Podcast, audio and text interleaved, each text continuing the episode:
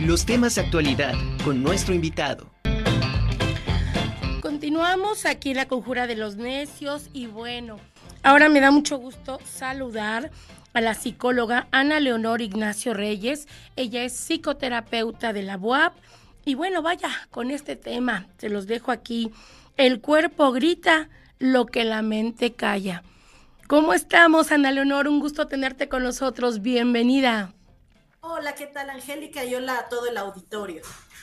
Pues ahora sí que con, con este cuerpo ya digo, con este tema ya estoy incluyendo aquí el, el, este, el tema que pues cada enfermedad te habla de algo, de ciertas preocupaciones, de algo que tienes guardado, que quizá no lo expresas y que bueno, tú quieres mantener quizá la boca cerrada, pero el cuerpo te dice, ah, ah yo me expreso de una o de otra forma. Así es, así es, Angélica, y bueno, eh, creo que es importante, desde hace muchos años se ha hablado de la somatización, ¿no? Es decir, todo lo que, lo que estamos sintiendo, muy probablemente el dolor de cabeza tenga que ver con algún factor o alguna situación emocional o alguna situación vivida en, nuestra vida en general, ¿no? Entonces, eh, muchos médicos ahora le están aportando a, construir una, cadena con los psicólogos, por ejemplo, para, para, poder ver si no es físico, si ya analizaron el cuerpo y ya sacaron estudios y vieron que, están bien físicamente, entonces nos vamos por la cuestión psicológica, por la cuestión somática, algo dentro de mí eh, que no, no pude trabajar con anterioridad o que no estoy trabajando en tiempo real eh, bien o de la mejor manera, entonces el cuerpo lo está empezando a experimentar. ¿Cómo? Con dolores de cabeza, fatiga, dolor del estómago, mucho cansancio. A veces eh, muchos, muchos de los pacientes llegan con, crisis como de ansiedad, ¿no? Y dicen, estoy respirando muy rápido o tengo taticardia, ¿no? Entonces, eh, algo me está pasando, ¿no? Seguramente no estoy bien. Y entonces es por ello que necesitamos acudir, pues primero al médico, ¿no? Esa sería la primera situación, descartar que no sea algo físico, porque en muchas ocasiones realmente también decimos, seguro es estrés y a lo mejor es algo físico, ¿no? Entonces, el primer asunto sería encontrar a un médico, también el médico influye mucho, o más bien el paciente, que le tenga mucha confianza al médico para contarle todos estos síntomas. Y es tener muy claro también qué es lo que siento. Em, es, muy difícil a veces localizar un dolor en particular, pero, pero creo que es importante saber cómo e, fue la evolución del problema. Normalmente en esto de, cuando la mente habla a través del cuerpo, estamos diciendo que fue un dolor repentino, jamás había sentido esto, eh, y seguramente es irle rascando a lo siguiente, ¿qué me está pasando? Seguramente por ahí tengo algo pendiente con alguien, no le dije algo a mi mamá que quise decirle en la mañana y me enojé, y entonces todo ese día me hizo sentir como, como náuseas, como ganas de vomitar, y entonces estoy pensando en que hay algo mal en mi cuerpo, ¿no? Y a lo mejor en la tarde ya me siento mejor. Aparentemente llegué a mi casa y vi que mi mamá no estaba tan enojada como yo creí, y entonces eso hace que reduzca el síntoma y por lo tanto como que momentáneamente me siento mejor. Entonces esto podríamos estar hablando de una somatización, es decir, algo que es más psicológico que físico. Ok, ¿cómo eh, me gustaría empezar a, desmenuzar precisamente este tema? Las emociones. Eh, cada una de, de, estas emociones que nosotros pues vamos expresando cómo se van reflejando precisamente en cada uno de nuestros órganos del cuerpo. Si yo estoy, por ejemplo, hablabas hace un momento, enojada, pensé que este, mi mamá se había enojado conmigo por tal, eh, quizá tuvimos una discusión en la mañana, que quizá yo me fui y se me hizo muy grande y como tú bien dices, no era tan grande. Pero ¿Cómo, ¿Cómo se va expresando el cuerpo? Si tú quieres, empezamos, por ejemplo, con el enojo. Sí, vaya, eh, hay ciertas, ciertas teorías, no, no muchas están comprobadas psicológicamente, entonces no, a veces no se cree que sea tan psicológico, pero ya hay estudios en donde ciertas partes del cuerpo están asociadas con la enfermedad, ¿no? Entonces, por ejemplo, el enojo normalmente va a radicar o va a caer sobre el estómago, ¿no? Cuando me siento muy enojado, seguramente en el, en el enojo me siento, el estómago me está... Eh, tengo algún problema como de diarrea o de estreñimiento, ¿no? Muchas personas que padecen de ese colon irritado, es decir, estoy enojada, pero me quedé con el enojo, no lo saqué. A nadie le dije que estaba enojada, solamente yo lo sabía y entonces me sentía como, ah, ya no sabía para dónde, pero lo contuve. Entonces, ese es colon irritado o este dolor de estómago interno. ¿Qué pasa si, si lo saqué y entonces pateé un balón, pateé un un este, frasco de algo que encontré. Entonces sí lo saqué, o alguien más le dije, ¿sabes que Estoy muy enojada. Muy probablemente se, se dé como por diarrea o, digamos que de alguna manera está saliendo el enojo, ¿no? También hay algunas, algunas mm, listas de, enfermedades según el cuerpo. Por ejemplo, eh, si tengo eh, en la zona genital, algo con mi sexualidad no está, no está bien, ¿no? Eh, por ejemplo, me ha tocado muchos pacientes que la idea de, alguna religión que te dice no disfrutes tu sexualidad porque eso es pecado, eh, tienen algún problema genital, ¿no? Entonces, este, tienes que ver cuál es el constructo de la sexualidad, desde dónde se construyó para saber por qué te está doliendo, ¿no? La boca, muchas veces, por ejemplo, cuando nos da tos o nos da em, alguna situación en la boca es, me cerré, no, no tuve la apertura a la comunicación. ¿Cuántas veces eh, tienes tos? Por ejemplo, ahorita te escucho un poco afónica. No necesariamente es por eso, ¿no? Pero a veces no pude decir algo y entonces se me quedó aquí atorado. Necesito irlo sacando, irlo mm, desmenuzando, que a veces decirlo, una vez tuve una no lo recuerdo, que estaba hablando mamá, ¿no? Y, no tenía gripa, no había COVID, no había, no había nada, tenía hace mucho tiempo, ¿no? Entonces cuando empezamos a tocar el tema de su mamá, justamente esta paciente comienza a toser y a toser y a toser y a toser, eh, le, acerqué un vaso con agua y, bueno, pudo un poco como controlar esta tos, pero me decía, yo no sé qué me pasa, inclusive lo argumentó después. Eh, cada vez que hablo de mi mamá, esta tosecita no me deja. Ok, hay algo que te está aturdiendo y que no se lo puedes decir. ¿Cuántas veces hay problemas del corazón eh, de cualquier tipo? Es porque no estoy Em, expresando mi afectividad.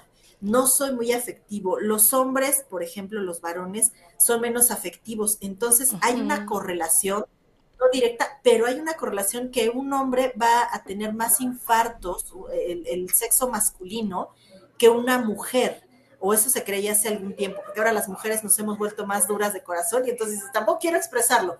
Y se está haciendo un incremento en el, en, en, este, en los, en los paros cardíacos, ¿no? Entonces, este, agua, si yo siento que no puedo expresar eh, lo que estoy sintiendo con alguien, por favor, háblalo porque no es necesario y no es indispensable que porque no expresé me va a dar un paro cardíaco, pero es mejor prevenir y si ya te estás dando cuenta que tienes problemas con expresar tu afectividad, pues es mejor que lo hagas, ¿no? A veces los dientes, esta, esta cuestión de que vas al dentista y todo esto, tiene que ver con la agresión.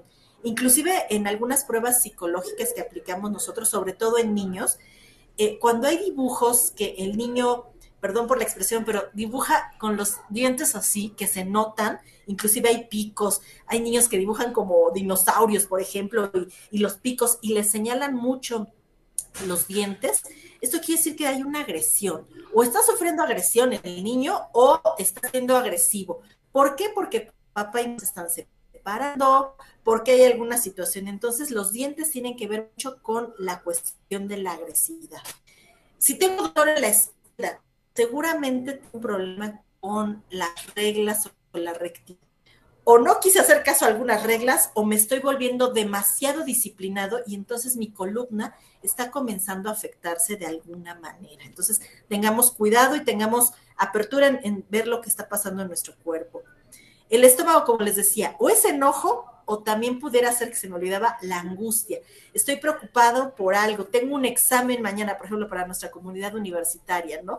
Apenas empiezan clases, pero muchos un día antes de clases ya tenían problemas estomacales porque qué maestros me van a tocar, cómo va a ser, y ya vienen, faltan el primer día de clases porque tienen miedo a presentarse frente a los maestros, sobre todo ahorita que entraron los puntos 5, este, tenían miedo y no sabían si se iban a perder, si no se iban a perder aquí en Ciudad Universitaria o en alguna de las unidades académicas, y entran con cierto miedo y el estómago es el que también les está afectando mucho. El hígado tiene que ver con los valores morales, la ideología.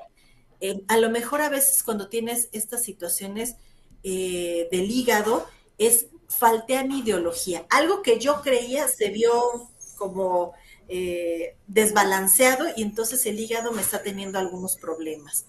El intestino delgado, que es muy común que tengamos, estoy siendo reflexivo o no lo estoy siendo, entonces el intestino delgado ahí está con una punción, a comparación del intestino grueso que tiene que ver con el inconsciente. Algo que no hice me lo está taladrando el inconsciente y entonces mi intestino grueso está está detonando.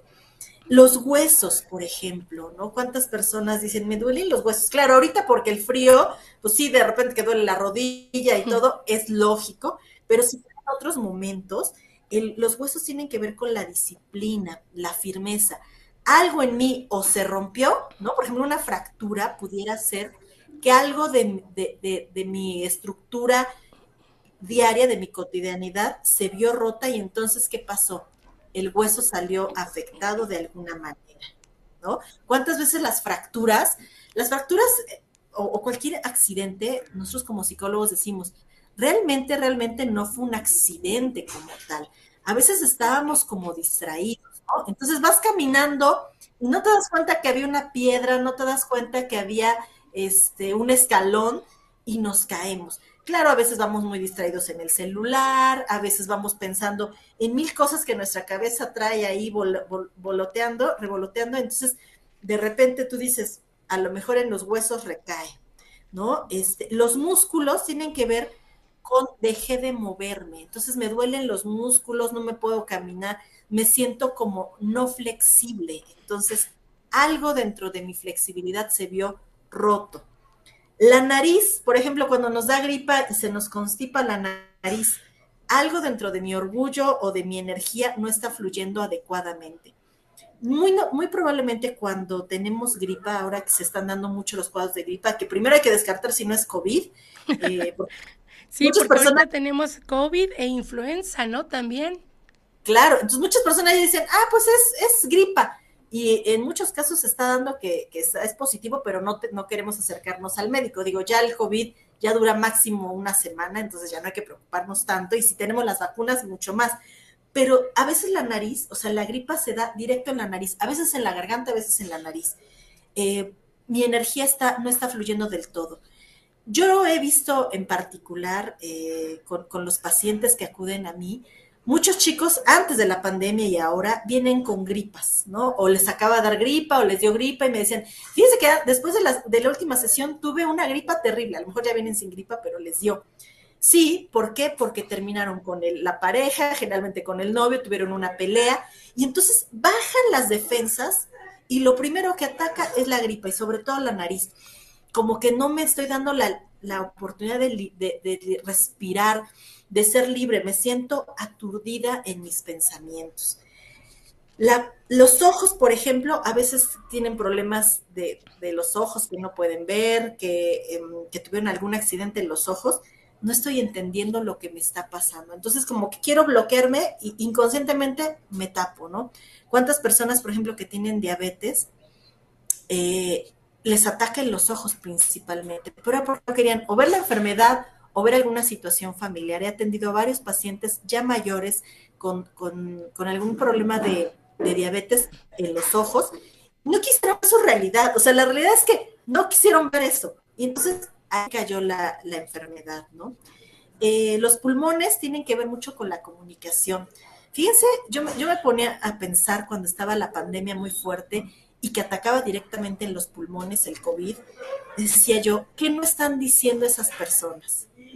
La primera paciente que tuve de COVID, lo recuerdo muy bien, tenía una bronca impresionante con su hijo mayor, y entonces tenía el COVID, poco podía hablar, era por videollamada, eh, o por llamada en algunas ocasiones. Yo no la conocí físicamente, todo fue por videollamada, pero la bronca que tenía no podía expresar lo que sentía con su hijo, tenía una bronca con el hijo mayor. Al final el hijo fue el que le pagó casi todo el tratamiento de COVID y pudieron arreglar la situación.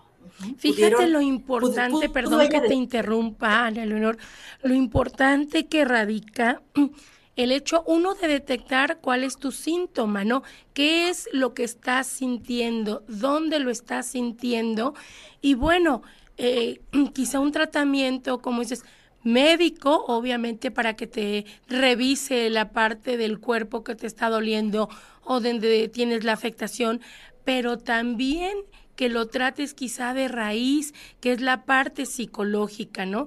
Y aquí viene mi pregunta, si tú no atacas el problema del cual estás padeciendo, donde sea, este, es eh, más probable que te repita, que te regrese, o, o sí puedes sanarlo solamente hablando desde el punto de, de vista de medicina, ¿no? Como tal. Pues muchos, muchos casos que se han tenido, en, lo particular, digo, digo, llevo algunos años de experiencia, muchos médicos me han canalizado a los pacientes, o sea, por alguna situación dicen, es que ya, ya lo vimos todo lo físico y aún sigue persistiendo esto, ¿no? Entonces, eh, es muy importante que trabajemos con, con, lo que estamos sintiendo.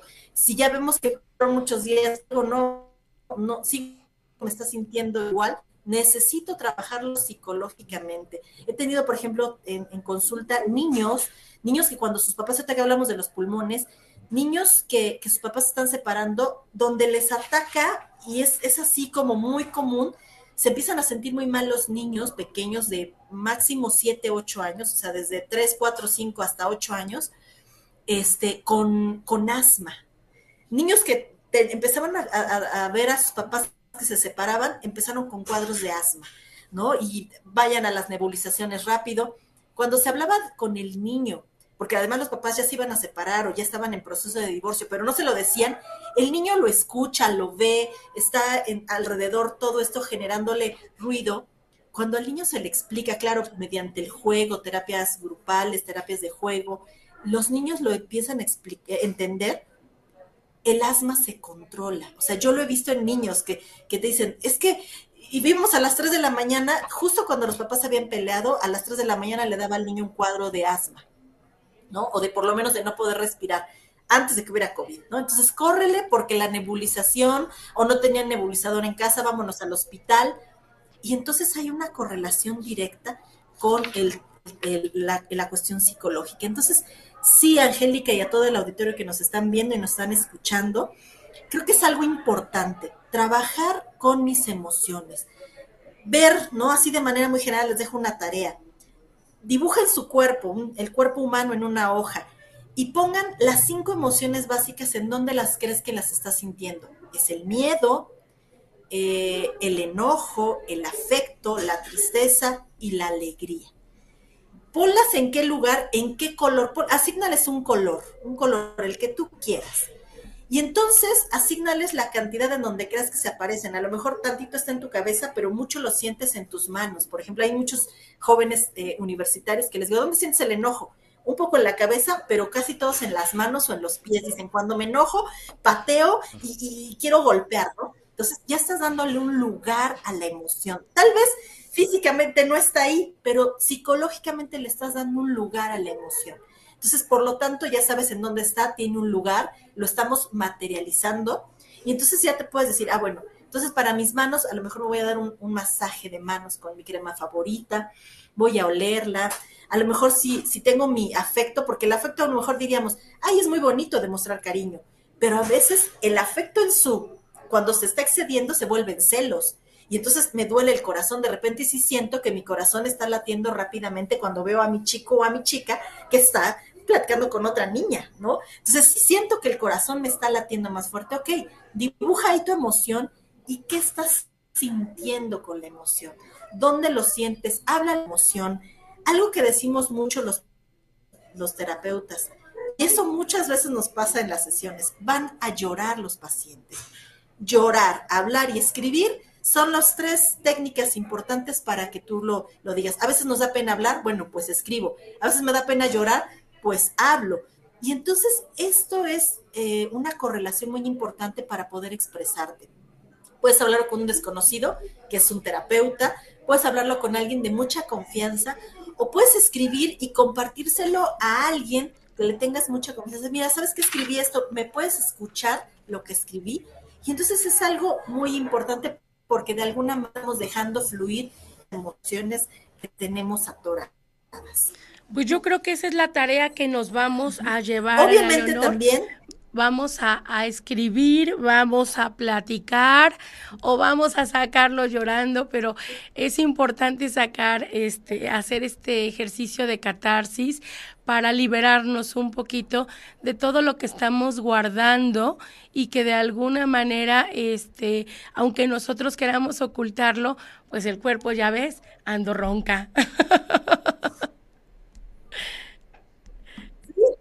algo, algo tendrás que trabajar ahí en ese proceso. Y bueno, también si vemos que hay algo con nuestro músculo, nuestros huesos, salgamos a caminar, practiquemos yoga, meditación, en fin, hay muchas técnicas para que podamos sacarlo y sobre todo no echen en saco roto asistir a psicoterapia porque eso les va a ayudar muchísimo. Pues Ana Leonor, muchísimas gracias. Tus redes sociales, ¿dónde te encontramos? Un placer. Bueno, les dejo mi número de teléfono por cualquier cosa. Es el 2221 51 95 15 y a la orden, ahí estoy para atenderles.